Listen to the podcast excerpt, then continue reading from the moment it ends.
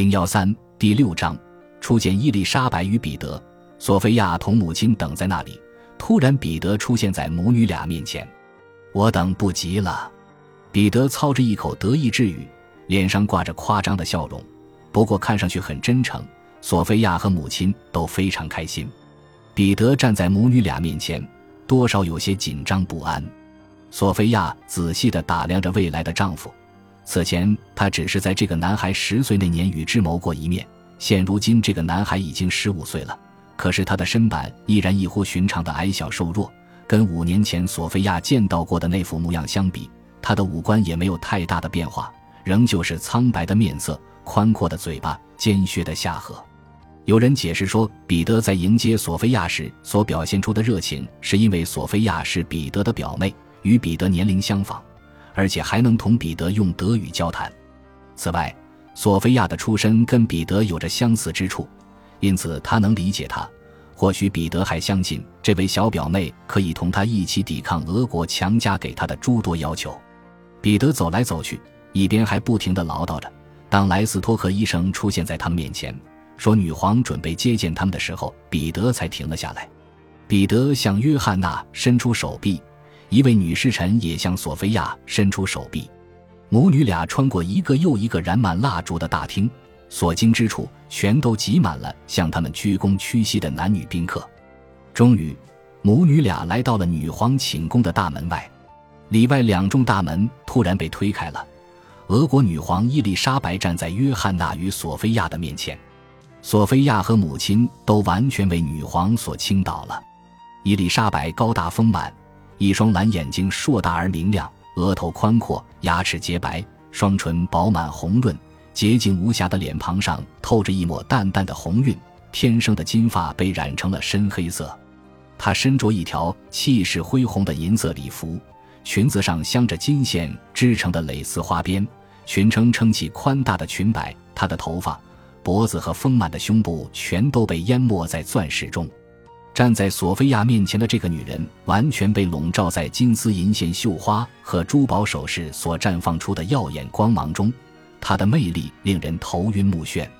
不过，索菲亚还是设法注意到了女皇身上最为特别的点睛之笔，在女皇脑袋一侧的秀发上插着一根黑色的翎毛，羽尖垂了下来，略微遮住了一点女皇的脸庞。这个细节令索菲亚永生难忘。心里想着布鲁诺的忠告，约翰娜亲吻了伊丽莎白的手，然后结结巴巴地对女王给予他们母女俩的恩宠表示感谢。伊丽莎白将约翰娜搂在怀中，说：“迄今为止，我对你的付出同我接下来要为你们全家所做的事情与你的努力相比，根本不值一提。你的孩子跟我的骨肉对我来说都一样珍贵。”说完，伊丽莎白又将头转向索菲亚。十四岁的索菲亚深深地俯下身，屈起双膝。伊丽莎白的脸上挂着淡淡的笑容。她看到眼前这个女孩充满朝气，天资聪颖，而且言谈举止非常谨慎，一副毕恭毕敬的样子。与此同时，索菲亚对女皇也自有一番认识。三十年后，索菲亚写道：“初次见到她时，不可能不被她的魅力与威仪所震撼。”索菲亚在这个浑身上下挂满珠宝、皇权在握的女人身上看到了自己梦寐以求的东西。她希望有朝一日自己能成为今日的伊丽莎白。第二天是彼得的十六岁生日，女皇身着银线绣花的棕色礼服出现在生日庆典中，头上、脖子上还有胸口都缀满了珠宝首饰。她将为母女俩均授予圣叶卡捷琳娜勋章。身着狩猎团团长制服的阿列克谢拉祖莫夫斯基用金色的盘子托着挂在绶带上的勋章。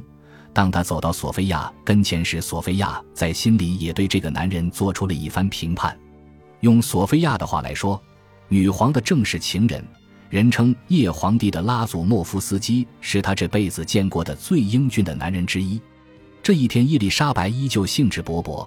他笑容可掬地招呼索菲亚和约翰娜走到自己跟前，然后将勋章分别挂在了母女俩的脖子上。除了对这场前景不错，而且眼看就能落实的政治联姻感到满意之外，女皇之所以对约翰娜和索菲亚如此热情，还存在着更深层的原因。就在两年前，女皇将姐姐的儿子彼得接到了俄国，让他成为自己的继承人。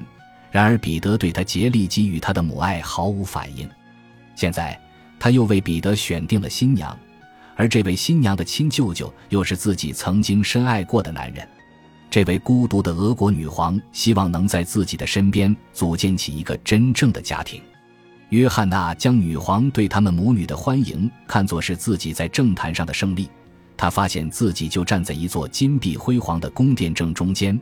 正蒙受着一位以慷慨大度闻名的君主的宠爱，母女俩分别被赏赐以专属于他们的仆从，包括管家、女侍臣、侍从以及一大批仆人。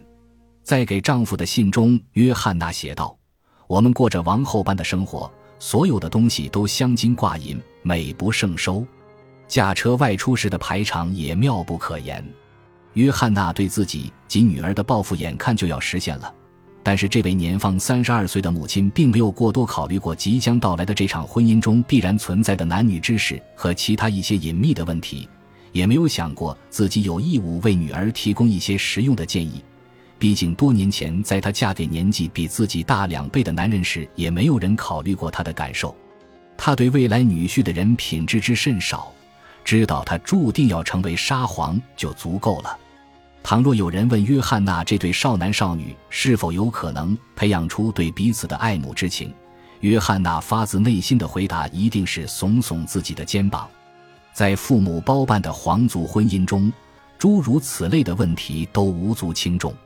约翰娜对此很清楚，索菲亚也明白这一点。只有伊丽莎白女皇仍旧相信真爱，并一心希望促使这对年轻人结合在一起的因素，不仅只有政治利益。而且还有爱情。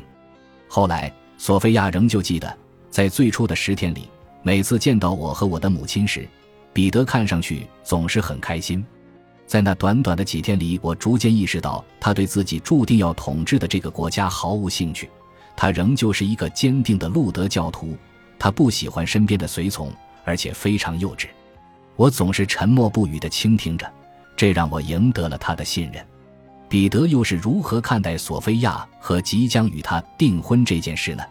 的确，在索菲亚出现在他面前的那个夜晚，他的确滔滔不绝地说了很多话，而且在随后的几天里，他也不断地表达着自己的喜悦，因为他的身边终于有了一个年龄相仿的亲人，他同他可以畅所欲言。索菲亚出于礼貌而对他表现出的热情，给了他信心，他真的畅所欲言了起来。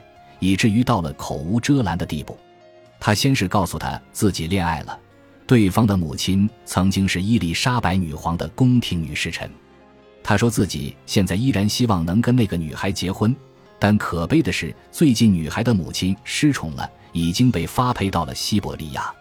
他的姨母伊丽莎白女皇是不会允许他娶这名女侍臣的女儿为妻的。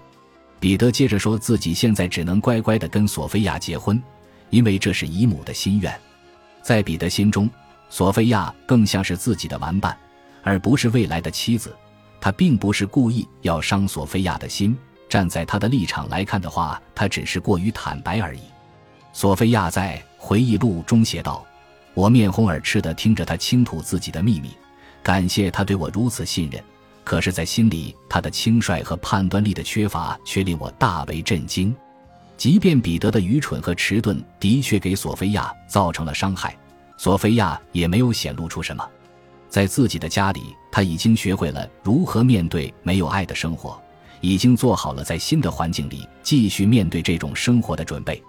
而且，在同他分别时，父亲曾吩咐过他要像尊敬你的主人、你的父亲、你的主那样尊敬这位公爵，并对他言听计从，以此赢得他对他的爱。